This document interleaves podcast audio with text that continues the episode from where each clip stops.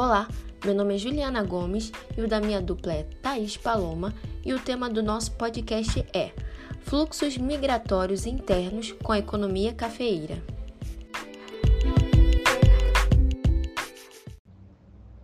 Para iniciarmos, iremos explicar um pouquinho sobre mobilidade espacial para que a gente consiga entender melhor sobre os fluxos migratórios.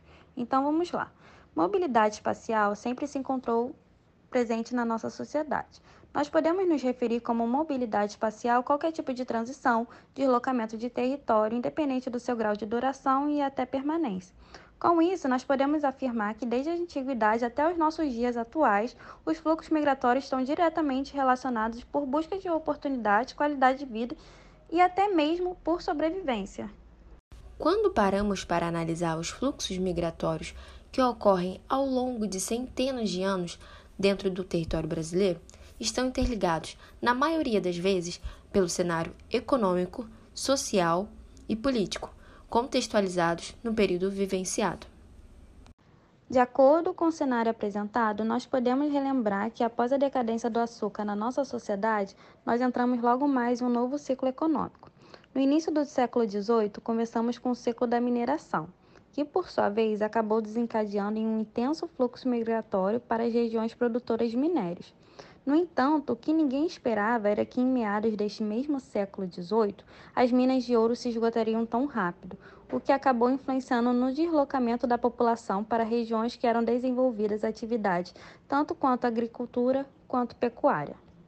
Dando continuidade no século XVIII, entramos em mais um ciclo importante para a economia do Brasil e seu desenvolvimento, o ciclo do café. O início do ciclo do café ocorreu em torno do ano de 1720. Porém, seu início e seu processo ocorreram de forma bem gradativa, onde era até difícil notar algum desenvolvimento ou até mesmo notava-se uma decadência na economia. Logo a seguir, iremos relatar a trajetória do café ao longo dos anos e suas principais influências para os fluxos.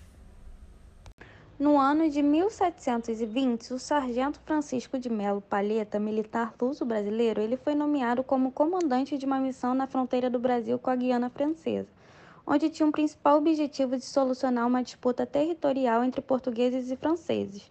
Portanto, já havia sido informado sobre a possível potencialidade econômica das mudas de café que haviam sido plantadas em território estrangeiro na sua volta ao Brasil, conseguiu então trazer cerca de mil sementes e quatro mudas de café.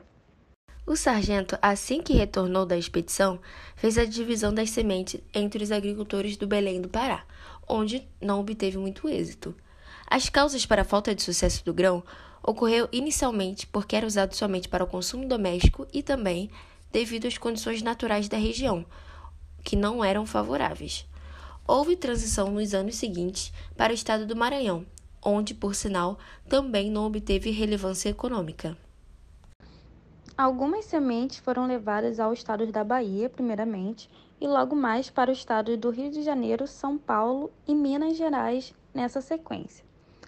A cafeicultura e as plantações exerceram uma importante atividade para a economia nacional, o que acabou transformando a região Sudeste na principal produtora de café, o que fez também com que a região atingisse a categoria de principal centro econômico e político do Brasil. Essa intensificação possibilitou, junto com o processo de industrialização, o progresso dos métodos de beneficiamento e construção de ferrovias, que permitiram a elevação dos lucros através do aumento da produtividade e da redução dos custos. Dessa forma, Novas áreas foram dominadas, expandindo suas fronteiras agrícolas e fazendo crescer a necessidade de força de trabalho. Sendo assim, diferente de outros ciclos que ocorreram anteriormente, o ciclo do café passou por uma séria carência de mão de obra. A partir do ano de 1870, as lavouras que haviam no território paulista conseguiram obter uma solução permanente, mas isso só ocorreu com a chegada dos imigrantes europeus em nossas terras brasileiras, que eles concordaram em trabalhar em condições de assalariados.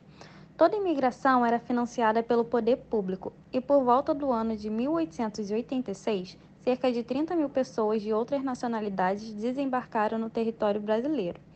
O auge da imigração ocorreu quando aproximadamente 130 mil imigrantes passaram a chegar todos os anos no Brasil. No entanto, por causa da lenta abolição da escravatura no Brasil, a mão de obra escrava utilizada em grande parte do ciclo do café continuou presente nas plantações. Quando, enfim, a Lei Áurea foi assinada no ano de 1888, ocorreu uma crise intensa nas regiões mais antigas de cultivo de café, mais precisamente na Baixada Fluminense e no Vale do Paraíba. Entre 1887 e 1900, houve um primeiro período de forte imigração. São Paulo recebeu então quase um milhão de imigrantes. Nos dez primeiros anos do século passado, a baixa do café provocou diminuição de ritmo, que cresce novamente quando tem a proximidade da Primeira Grande Guerra. Entre os anos de 1911 e 1913, nós contamos mais de 200 mil imigrantes em nosso território. E somente no ano de 1913 foram mais de 100 mil imigrantes, o que acabou tornando esse ano o recorde de entrada do século passado. Com o início da guerra e, consequentemente, a crise na economia cafeeira, pela quase paralisação no mercado mundial, essa intensificação de chegadas acaba caindo, mas não por muito tempo, porque esse fluxo torna a aumentar novamente. Na década de 1920, os níveis de imigração aumentam paralelamente ao aumento do preço do café até o período da Grande Depressão. E nesse período entraram somente no estado de São Paulo mais de meio milhão de imigrantes. O comércio de café, novamente estabilizado com o passar da crise, os índices migratórios se elevaram, mantendo-se o ritmo até o final da década de 1920.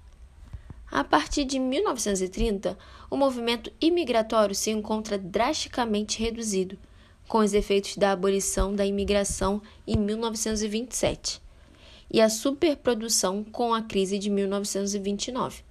Na década de 1930, o fluxo diminuiu com a política de restrição imposta pelo governo. Muitos dos imigrantes que foram para o estado de São Paulo, eles foram identificados. E estes imigrantes, o maior grupo deles eram formados por imigrantes italianos, o que acabou representando 46% de todos os imigrantes entrados no período dos anos de 1887 até os anos de 1900.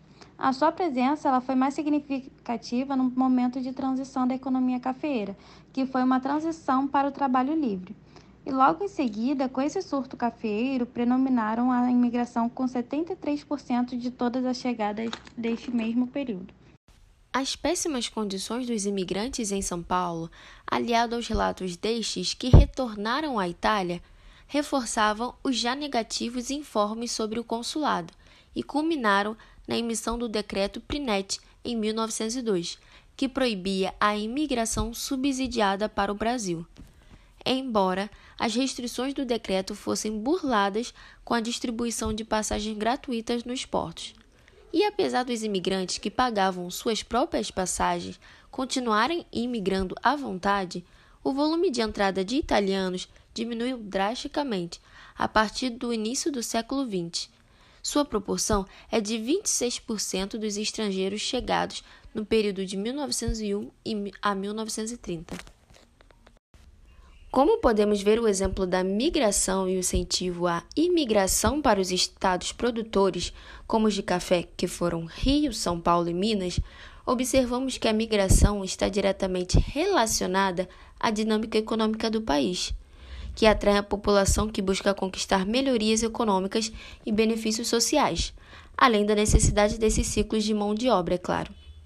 O diferencial do ciclo do ouro negro, como era chamado o café, foi que perdurou por mais de 100 anos, entre os anos de 1800 e 1930, fazendo com que a cafeicultura se mantivesse como a principal atividade econômica do Brasil. Que o país é o maior exportador de café no mercado mundial, todo mundo sabe.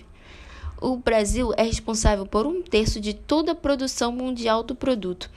o interessante é, essa posição já é nossa há 150 anos.